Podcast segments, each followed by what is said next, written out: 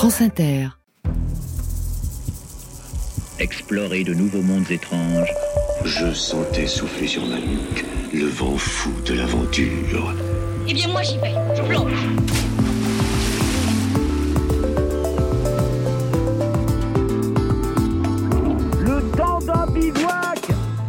C'est une citadelle naturelle, un immense bloc de calcaire sculpté par les glaciers et l'érosion. On y monte par des grandes failles creusées en gorge ou par des cols étroits. Ces ouvertures tracées dans la roche mènent au plateau. Grands plans inclinés et tourmentés qui portent d'immenses forêts, des déserts minéraux et des alpages vallonnés.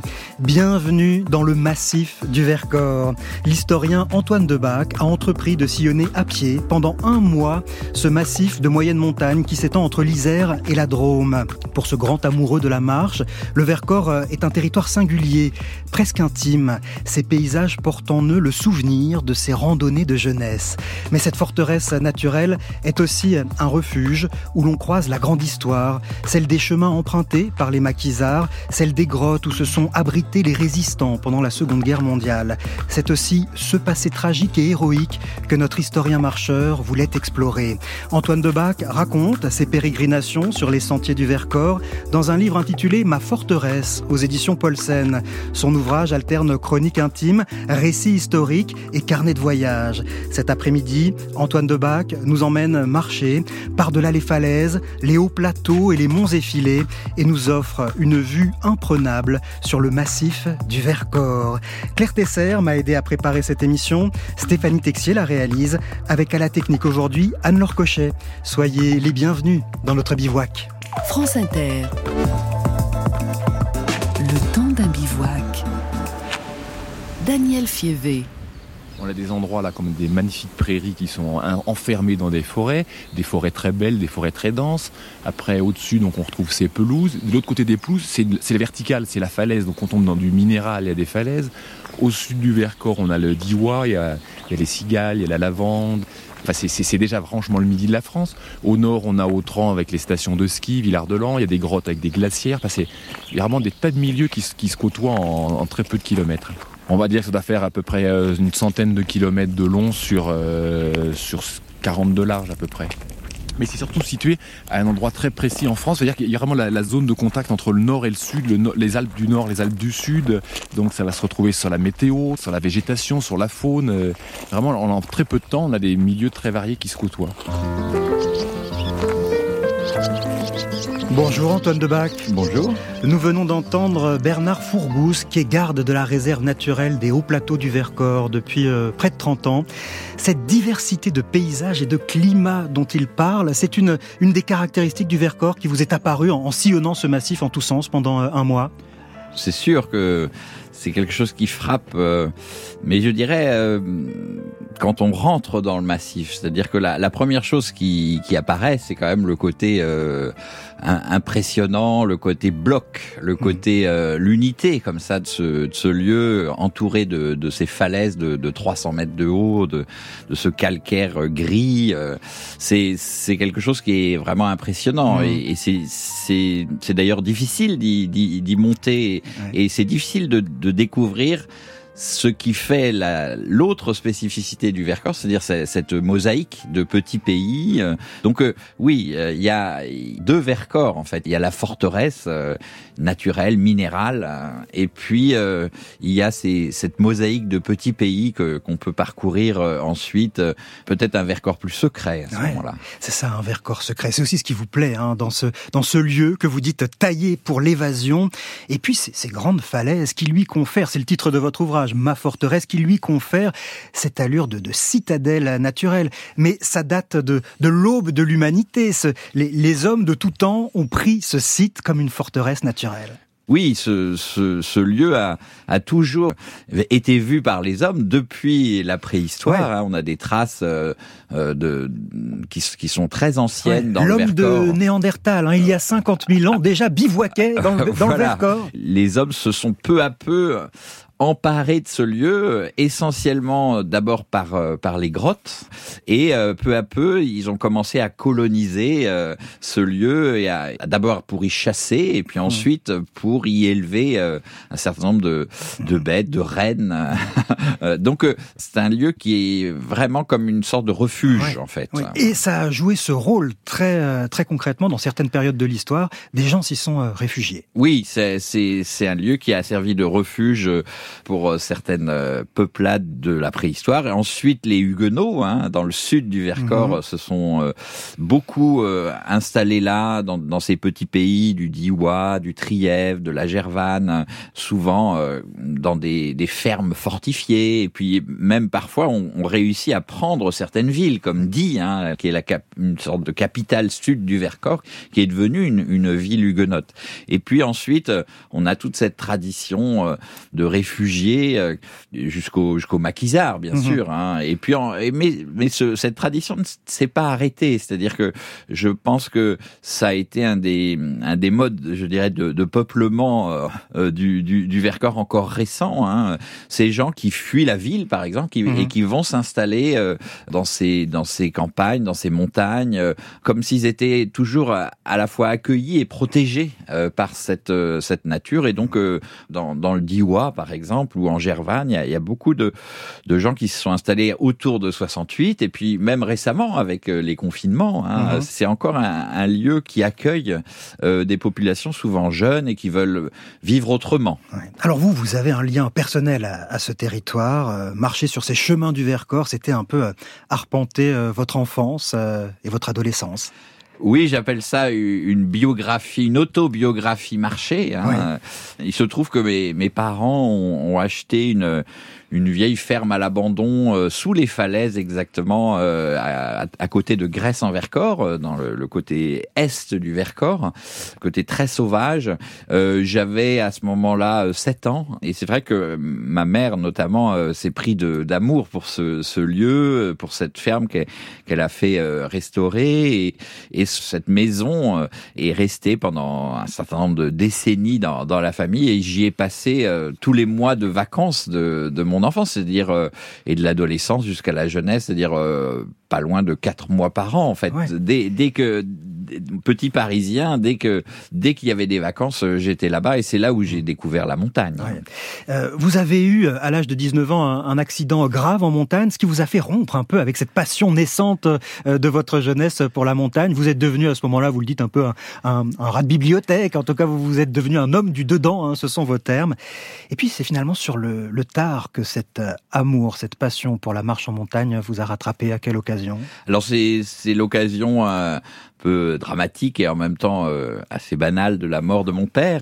Il y a maintenant euh, une, une, quinzaine d'années, euh, j'ai découvert dans, dans l'appartement familial que j'ai que j'ai dû ranger à ce moment-là dans un dans un placard beaucoup de traces de cette vie de de ma jeunesse et mmh. notamment de ce que je pourrais appeler une cette vie randonnée que j'avais pratiquée quand j'étais adolescent, notamment en partant seul comme ça sur sur ces mmh. chemins en face de de la maison et j'en avais gardé des traces, euh, des, des, journaux, des, mm. des écrits, des, des dessins. C'est vrai qu'en en retrouvant ça, ça a fait comme un effet, euh, je dirais, Madeleine. Hein. Et j'ai voulu euh, repartir mm. sur le, les chemins des Alpes. Et donc en, en 2009, je me suis lancé dans, dans une traversée des Alpes, mm-hmm. de, du lac Léman à Nice, qui était une façon finalement d'être fidèle à mon enfance.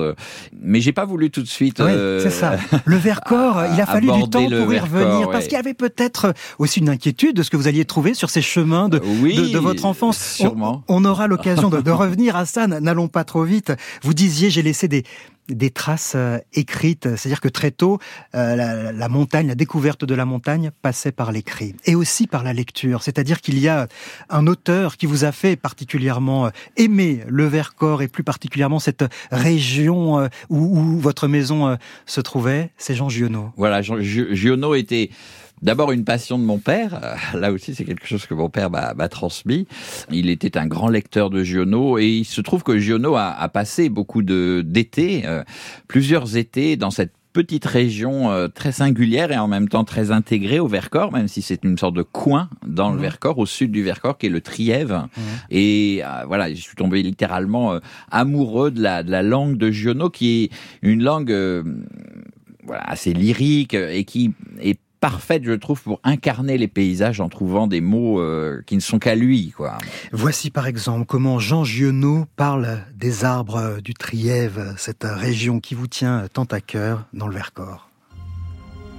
Je pense à toutes ces choses en m'en allant à travers les prés par ce soir de glorieux automne. La plus petite flexion du pré se remplit d'ombre. La vague d'herbe la plus ronde pétille de soleil. Les arbres sont tous séparés les uns des autres même ceux qui se touchent en bosquet. On peut voir toutes les feuilles, et qu'il y en a des milliers. La tige, la branche, les grosses branches, le tronc, sans que rien ne soit plus obscurément mélangé. Mais la vie lucide apparaît dans les moindres détails. Ce sont des compagnons qui m'expliquent familièrement les chemins et les routes et me transmettent de l'un à l'autre pour que je ne m'égare pas. Ils habitent le pays en même temps que moi, depuis des pentes du Mont de Fer jusqu'à la montagne de Saint-Michel. Je les vois partout. Ici, ce sont les chênes, les bouleaux, les érables. Là-bas, des alisiers, des saules. Plus loin, des châtaigniers, des peupliers, des pommiers. Et ils sont régulièrement plantés dans une terre verte. Plus loin encore, des pins à rôle. Puis les gros chênes qui commencent à escalader les pentes de l'autre côté. Puis des sapins, puis des mélèzes, des pâturages bordés de pruniers bleus. Et enfin, le grand corps sombre de la forêt. Un texte de Jean Giono, extrait d'un récit intitulé Les vraies richesses. Il fait de ces arbres immobiles des compagnons de route. C'est ce que vous disiez. Hein. Il, a, vraiment une, une capacité à incarner le paysage. Le paysage, c'est un personnage à part entière chez Giono. C'est sûr, c'est ce qui m'a vraiment toujours frappé et c'est ce qui m'a toujours plu dans cette écriture qui est extrêmement inventive et, et très soucieuse du, du, détail, de la description et puis tout d'un coup on, on, part avec une image qui vous emporte, qui vous fait comme survoler le mmh. paysage et puis on se on se repose plus loin et, et là tout d'un coup on est devant un, un, un ver de terre ou un brin d'herbe ou un tronc d'arbre et, et voilà c'est cette écriture de, de euh, qui est à la fois euh, extrêmement euh, topographique et, et, lyrique, qui m'a sûrement fait aimer le, le Vercors. Et c'est pour ça que dans le livre, j'ai voulu commencer par le Trièvre. Voilà, le premier chapitre, c'est le Trièvre. C'est la, c'est Giono qui, qui devient en quelque sorte mon compagnon de, de route. Et, et il se trouve que j'ai j'ai lu un, dans sa correspondance une lettre où Giono, au moment où il où il passe ses étés à la lait, invite ses filles à, venir marcher avec lui et, et j'ai pris cette lettre euh, littéralement comme si Giono s'adressait à moi pour m'inviter à venir marcher avec lui. Sur ces sentiers du Vercors, vous aviez rendez-vous avec euh, une nature sauvage et préservée, avec euh, vos souvenirs de jeunesse, votre histoire intime, mais aussi avec l'histoire de notre pays. L'historien Antoine Debac nous emmène marcher dans le Vercors cet après-midi, le temps d'un bivouac sur France Inter.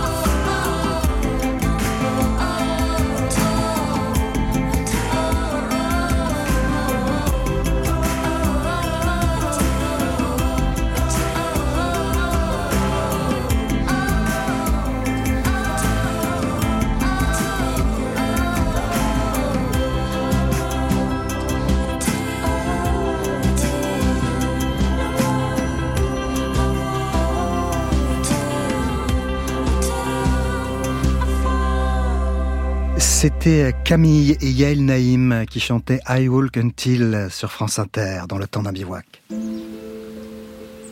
On est parti de Saint-Agnan, donc euh, des plateaux centraux du, Vercors, et on est monté enfin sur cette célèbre réserve naturelle des hauts plateaux du Vercors pour euh, assister euh, à l'aube, au lever du soleil. D'ailleurs, le soleil commence à apparaître derrière le grand Vémont, là, il commence à nous éblouir et euh, pour euh, justement venir écouter le, chant nuptial du tétralyre ou coq de bruyère ou petit coq selon euh, les appellations locales. On l'appelle d'ailleurs le tétralyre parce que les grandes plumes extérieures de la queue sont recourbées en forme de lyre et c'est pour ça qu'on l'appelle tétralyre. C'est un très bel oiseau qui est de loin paraît noir mais en fait bien éclairé à des reflets un peu violacés, irisés. Le chant du tétralyre que nous invitait à écouter au petit matin le guide naturaliste Gilles Trochard sur les hauteurs du Vercors. Notre invité, l'historien Antoine Debac, a arpenté les sentiers du Vercors pendant un mois.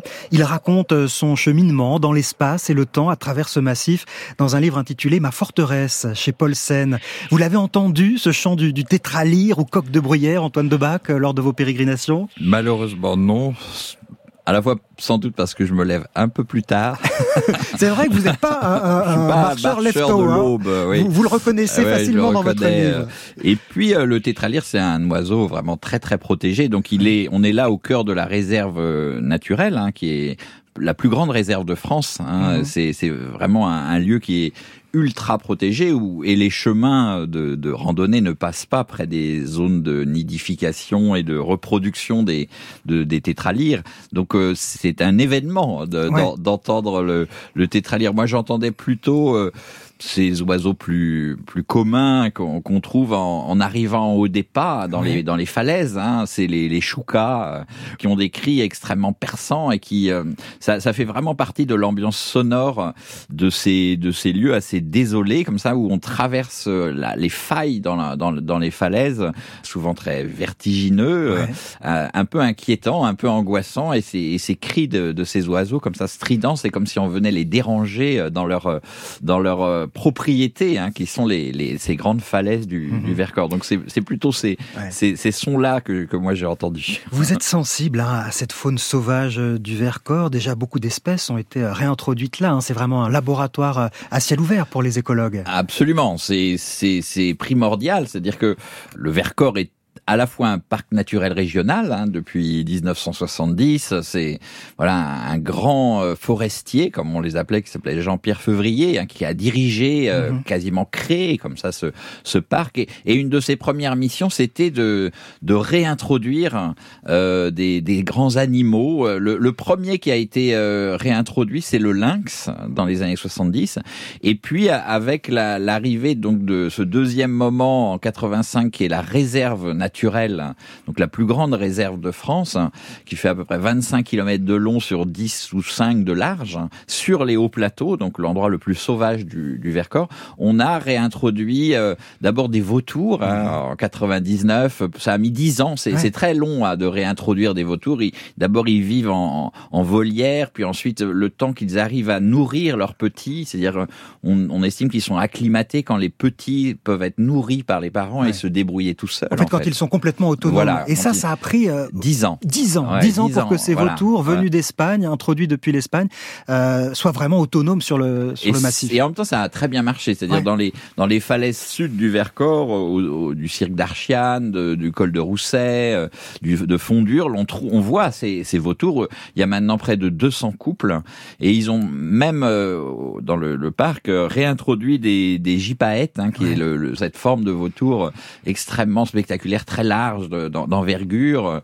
Donc euh, voilà, il y a eu tout un, un, un mouvement de, de, réintroduction et de protection ouais. donc euh, de, de, de, la faune et de la flore euh, euh par le, le, parc. Et qui contribue à, à l'ambiance, hein, parce que vous le dites, quand on arrive sur ces hauts plateaux, il y a l'exaltation euh, déjà d'être arrivé en haut et puis devant ces grands espaces, et en même temps cette exaltation est tempérée par l'austérité, la sécheresse euh, des lieux. Vous le dites finalement, on est clairement dans, dans un, un, royaume qui n'est pas fait pour euh, les humains, où les humains ne font que passer. Pour vivre ici, il faut être un chamois, un mouton, un lynx ou un loup. Oui, c'est le plus grand désert français. Hein. on, l'oublie aussi. Hein. Ces, hauts plateaux du Vercors euh, représentent un, lieu qui est extrêmement sauvage, extrêmement, c'est vrai, euh, austère et, assez désolé, euh, où la présence humaine n'est que accueillie. Elle mmh. n'est, voilà, il y a, y a, d'ailleurs que quelques refuges qui sont pas des refuges gardés. Hein. donc pour parcourir ces lieux et, et, surtout pour y rester, ne serait-ce que une ou deux journées, c'est vraiment une expérience qu'il faut faire.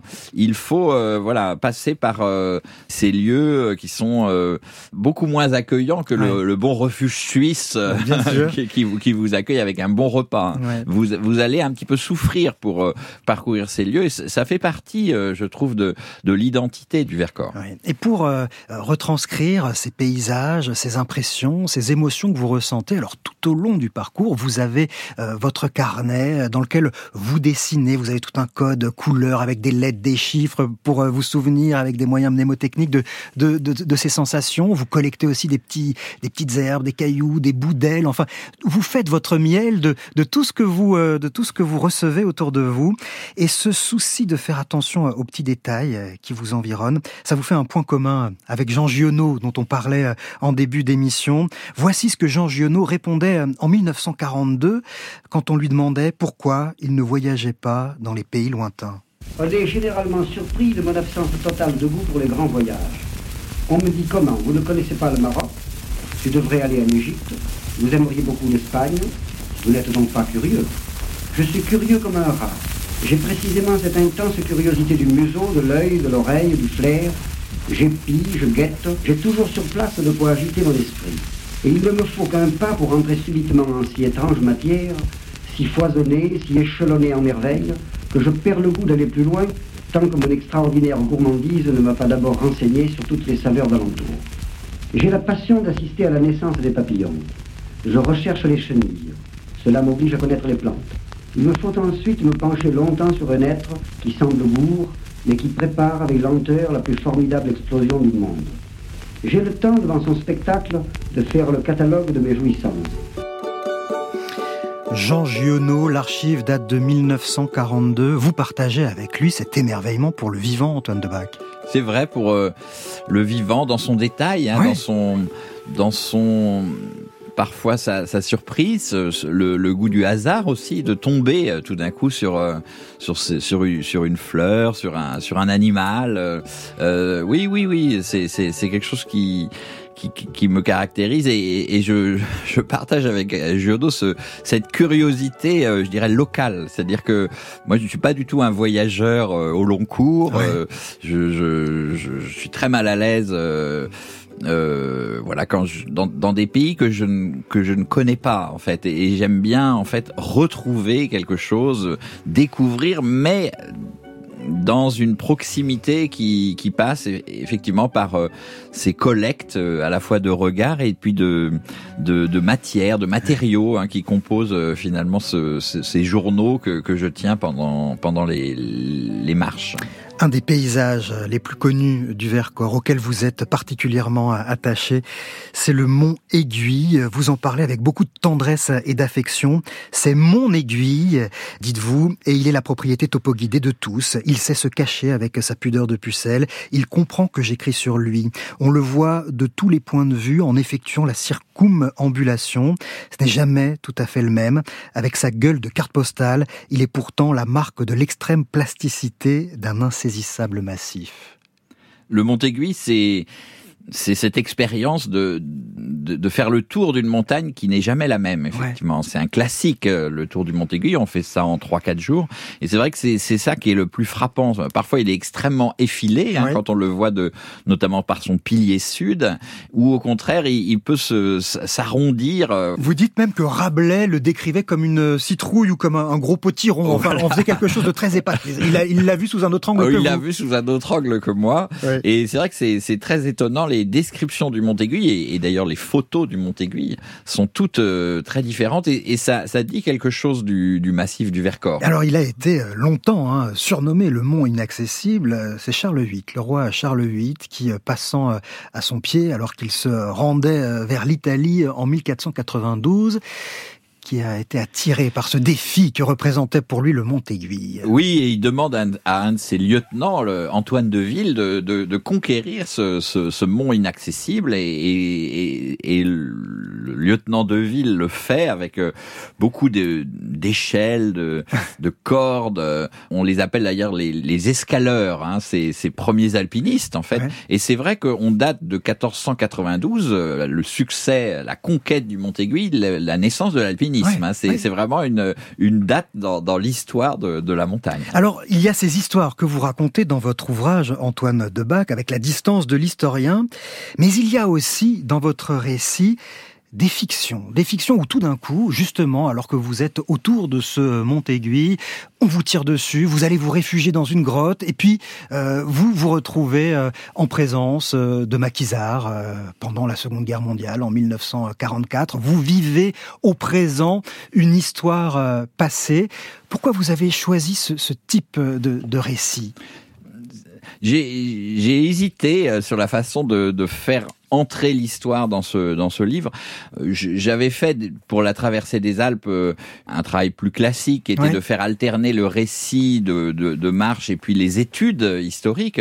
Et là, je me suis dit que le pour rendre compte de la, la présence de l'histoire dans le Vercors, euh, le mieux c'était de passer par euh, une forme de coprésence. Mmh. C'est-à-dire euh, tout d'un coup, c'est comme si les sentiers étaient des mes couloirs du temps. Hein, je, je, au détour du sentier, je, je, tombe effectivement sur une scène qui se passe en 44 ou qui se passe à une, une époque très très lointaine, et, et j'assiste à la fois en témoin, mais un témoin qui qui a un rôle en même temps non pas actif parce que je, je vais pas devenir un héros de la résistance, euh, loin de là, mais je peux tout d'un coup assister à quelque chose et, et y tenir un certain rôle. Euh, voilà, tout d'un coup, euh, j'arrive à Saint-Martin-du-Vercors, il y a une conférence de presse des, des on est au début de l'été de juillet 44, le, la République du Vercors vient de se créer et les leaders du, du maquis tiennent une conférence de presse. Il se trouve que j'ai ma carte de presse, que j'étais rédacteur en chef de Libération. Le mot Libération, ça les, ça les intéresse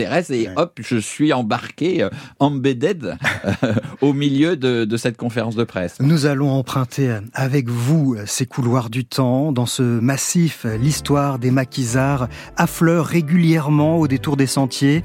L'historien que vous êtes y est forcément très sensible. Nous allons revenir sur les moments de bravoure et les drames qui se sont déroulés dans le massif du Vercors. Avec vous, Antoine Debac, dans la suite du temps d'un bivouac sur France Inter. Et je vois très bien ta robe sur la scène. Visage de profil, Aventura. La loge, le bordel, les quatre semaines.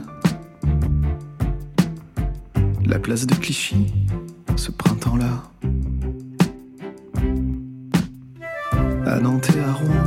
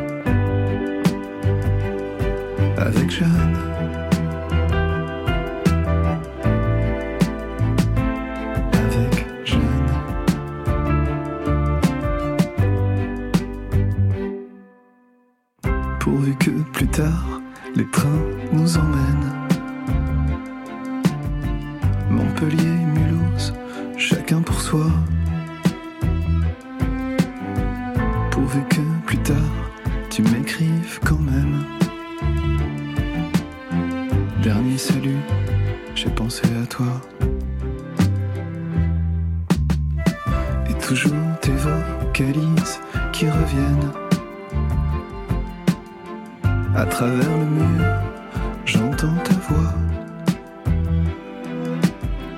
Quelle que soit la vie qu'on devienne la place de Clichy. On a vécu ça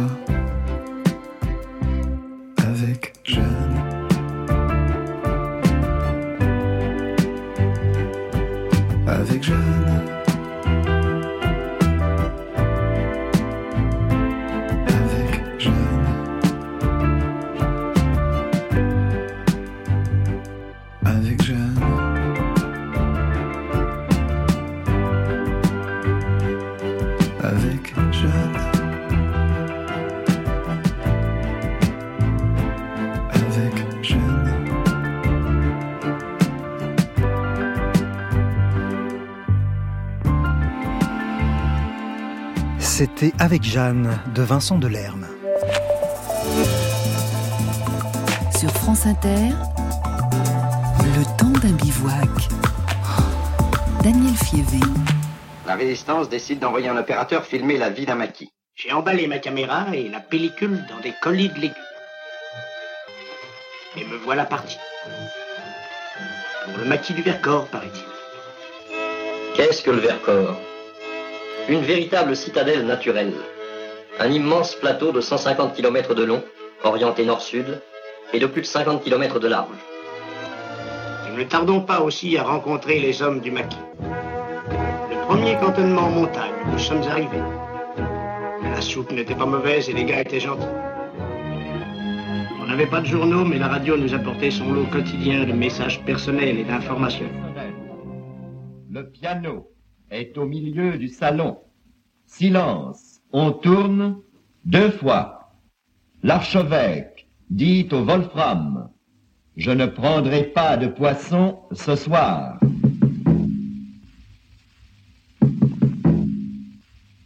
Ici, Londres. Les Français parlent aux Français. Extrait du film Au cœur de l'orage, daté de 1948, qui raconte comment le Vercors est devenu une forteresse de la résistance pendant la Seconde Guerre mondiale. Antoine Debac, en allant marcher pendant un mois dans le Vercors, c'est aussi à la rencontre de cette histoire-là que vous alliez.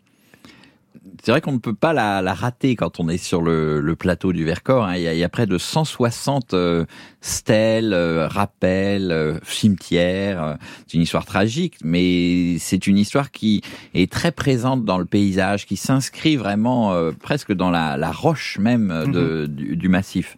C'est une histoire qui commence euh, à la fin de l'année 42, quand un, un, architecte qui est aussi un grand alpiniste, qui s'appelle Pierre Dalloz, à cette idée d'un plan montagnard. Et ce plan montagnard, euh, voilà, il, il, a, il a cette idée parce qu'il habite sous le Vercors, à Sassenage. Euh, ouais. Sa maison, euh, voilà, est sous les falaises et il se dit, euh, voilà, cette forteresse, cette citadelle naturelle, elle pourrait être un refuge pour euh, des jeunes gens qui, -hmm. qui refusent l'occupation et qui pourraient ensuite se regrouper là-haut, -hmm. se s'armer, se former et ensuite on bloque les issues pour que les Allemands ne puissent pas euh, les, les, déloger et au moment opportun, quand il faudra euh, aider par exemple un débarquement euh, allié, eh bien il pourrait descendre et mmh. c'est vrai que le, stratégiquement le Vercors est une position importante au-dessus de la vallée du Rhône, mmh. au-dessus de la vallée de l'Isère. Mmh. Donc c'est un, un, lieu qui peut être stratégiquement très ennuyeux pour les Allemands. Donc c'est-à-dire l'idée c'est de profiter de cette citadelle naturelle, de boucher les, les issues, les bloquer pour en faire en fait une, une, une base sur laquelle pourraient arriver en masse des troupes alliées et déferler euh, le, le, moment, euh, le moment venu. Ce plan, ce projet montagnard va jamais être totalement euh, mis en œuvre.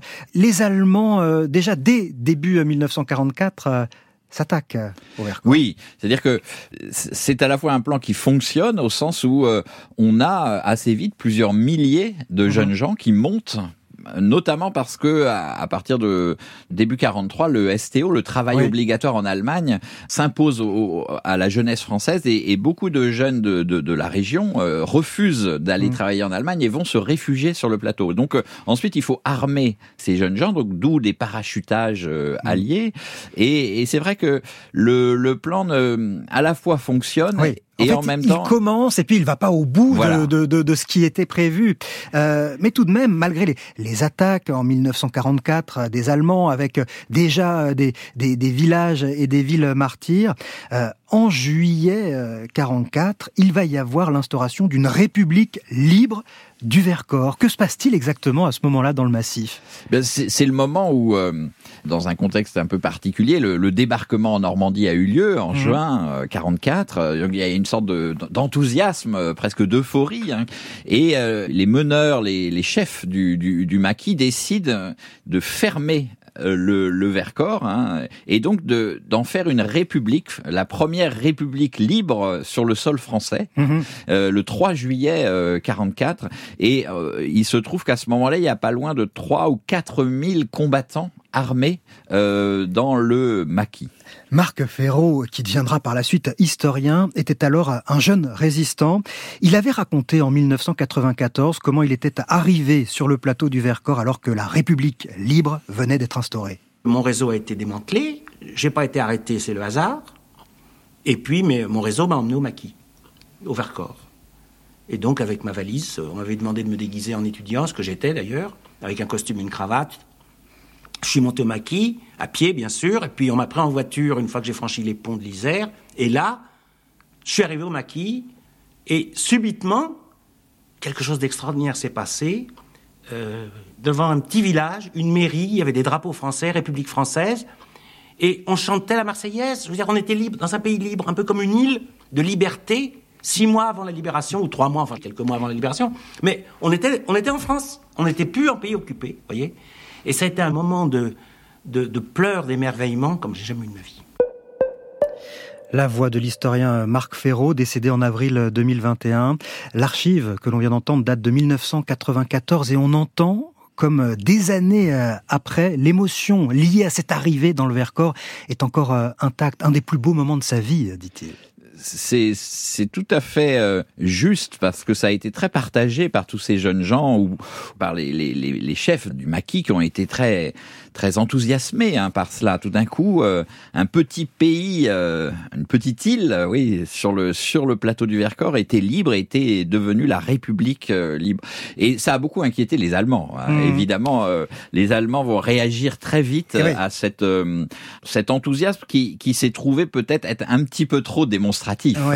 Ils vont réagir très vite et très fort. Euh, 10 000 soldats allemands vont déferler, vont prendre d'assaut cette forteresse naturelle euh, du Vercors. Des combats euh, terribles, euh, des atrocités vont être commises à ce moment-là sur ce plateau. Bah, les, les Allemands ont, ont une tactique qui est très au point, hein, avec notamment les, les chasseurs alpins allemands hein, qui vont euh, nettoyer les pas, et puis euh, les, les troupes euh, importantes, hein, 10 000 hommes. Il faut dire que c'est le principal maquis Oui. dans l'Europe occidentale, et donc ils, ils- mettent vraiment le paquet à partir du 21 juillet 44. Ils vont atterrir en planeur. Les résistants attendaient les Alliés. Ce sont les Allemands qui, qui, qui atterrissent à Vassieux, Ouais. et à partir de ce- cet endroit qu'ils prennent en deux jours, ils vont euh, ratisser euh, le plateau. Et c'est vrai que là se, se, se déroule un certain nombre de, de massacres, de destructions euh, très importantes. hein. Certains villages vont être entièrement détruits, comme le village de Valchevrière, dont vous avez arpenté les ruines, euh, Antoine Debac. Deux anciens résistants du Vercors, Denise Noharo et André Ravix, ancien maire euh, de Villard-de-Lans, s'étaient rendus sur les ruines du village de Valchevrière pour un reportage euh, pour France Culture en en 1991. Nous allons essayer de marcher au milieu des ruines de Oui. la chevrière, Oui, qui vous impressionne encore beaucoup. oui, quand j'arrive ici, je suis, je suis serrée. C'est impressionnant, très impressionnant. Alors là, nous surplombons une ferme dont il ne reste presque plus rien. Vous avez un four banal, là, un four à pain devant vous. Il y avait un meunier. Et l'eau faisait tourner cette meule là en dessous. Le feu a tout détruit. Il n'y avait personne, alors ils ont mis le feu, puis c'est tout. On sait bien quand ils ont vu arriver les Allemands. Personne, il y avait quelques bûcherons encore, quelques jours avant, il y avait des bûcherons, mais tout le monde est parti. Au fond, les, les- les ruines de Valchevrière constituent euh, une sorte de, de monument, au même titre que le, le chemin de croix. C'est encore plus prégnant que le chemin de croix, moi, je trouve. C'est vraiment la croix dans sa réalisation. Quoi. Écoutez ce silence. n'y a rien. Écoutez ce silence, euh, dit Denise Noharo, dans les ruines de ce village de Valchevrière, détruit par les Allemands euh, en 1944. Vous avez, euh, vous aussi, Antoine Debac, éprouvé cette impression que le silence était plus pesant dans certains passages de ce Vercors encore endeuillé. Le silence est, reste très présent parce que ce sont des lieux qui parfois, comme Valchevrière, sont, sont conservés comme des sanctuaires, en fait. Et, et c'est vrai que les, quand on traverse les ruines noircies euh, par les, les, les, les, bombes phosphore de ce grand hameau, hein, qui, on, on comprend euh, euh, la violence qui a pu se, se, déployer là, qui est une, une, violence à la fois contre les maquisards, contre des soldats, une violence qu'on peut juger légitime, euh, et en même temps aussi une violence contre des civils. Et là, mmh. évidemment, euh, on est devant euh, des scènes de massacres qui ont pu se, se multiplier sur le plateau, que ce soit dans des fermes, à, la Chapelle en Vercors, à Malval, à Valchevrière. Les combats dans le Vercors ont fait de nombreuses victimes, 639 combattants, mais vous le disiez, 201 civils aussi ont été tués. La, forteresse qui devait protéger ce maquis, cette république libre, s'est transformé euh, en piège mortel. Est-ce qu'on peut considérer que le, Vercors, les résistants euh, du Vercors ont été abandonnés par les Alliés? Alors c'est vrai que c'est posé très vite devant la tragédie, hein, euh, la question des, des, des responsabilités. Qu'est-ce qui s'est passé? Pourquoi est-ce que euh, ce, ce lieu n'a pas reçu les, les armes nécessaires, n'a pas reçu l'appui euh, nécessaire Alors il y a, y, a, y a, trois thèses qui coexistent. Hein, chacune peut avoir ses défenseurs. La, la première thèse, c'est de dire que le, le, plan montagnard, qui a été d'abord relayé à Londres, mhm. n'a pas ensuite réussi à convaincre euh, l'état-major allié euh, qui n'ont pas considéré qu'il s'agissait d'un lieu prioritaire à, défendre. Euh, la, la, deuxième thèse, c'est celle du, du débarquement de, de, de, juin 44. Euh, c'est vrai, c'est comme si le timing avait été mauvais, c'est-à-dire que le, le Vercors se mobilise dès début juillet 44, euh, quelques semaines après le, le, le, débarquement en Normandie, comme si euh, les Américains, Eisenhower, avaient décidé de mobiliser tous les maquis euh, français pour euh, tenir les Allemands, pour les, leur permettre euh, de mieux remporter la victoire en juin 44 en Normandie. Donc là, il y a un rôle héroïque, mais en même temps, je dirais presque désespéré. C'est-à-dire que c'est un, un, massif effectivement qui est, qui est abandonné. Et, et c'est vrai que on, on, peut se poser la question, et c'est la troisième hypothèse. Bon, moi, je, je, n'irai pas jusque là parce que c'est c'est l'hypothèse d'une sorte d'abandon volontaire de ce massif, mhm.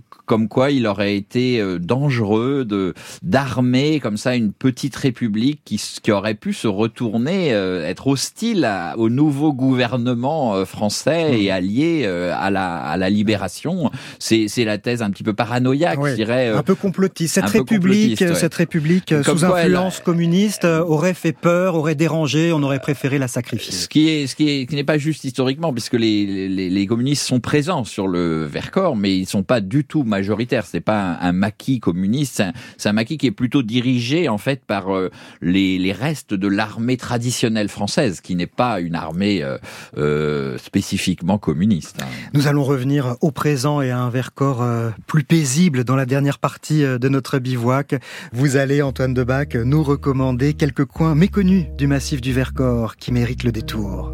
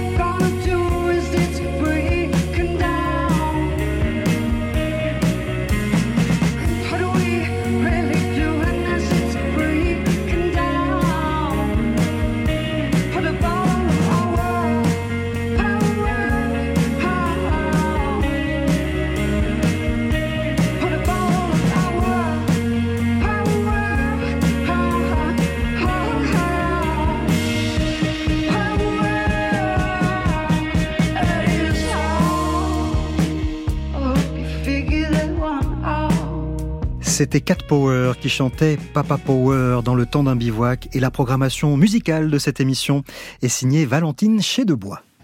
Un des grands plaisirs des, des yeux du Vercors, c'est que il y a autant à voir en levant les yeux qu'en les abaissant. Il y a autant à voir dans le ciel que sur le plateau. Euh, Il y a toujours des nuages euh, extraordinaires qui vont, je sais pas, des, petits lenticulaires effilés jusqu'aux énormes cumulus qui viennent se- s'écraser, parce qu'ils viennent s'écraser contre la falaise là-bas à l'ouest, euh, sur les monts, et puis après ils jaillissent comme s'ils avaient été comme une, comme une vague en fait. hein. C'est poussé. le vent d'ouest les pousse contre la falaise et là ils éclatent et ensuite ils se recomposent. C'est très très beau. Il est rare qu'on ait un bleu méditerranéen qui- comme ça, tragique, qui, euh, sans, sans aucune aspérité. C'est très rare quand ça arrive et que le vent s'arrête. De ces jours de bleu absolu, il n'y a pas un souffle de vent. Comme hier soir. Les gens d'ici appellent ça la veille. et ça laisse présager de ce que sera le lendemain.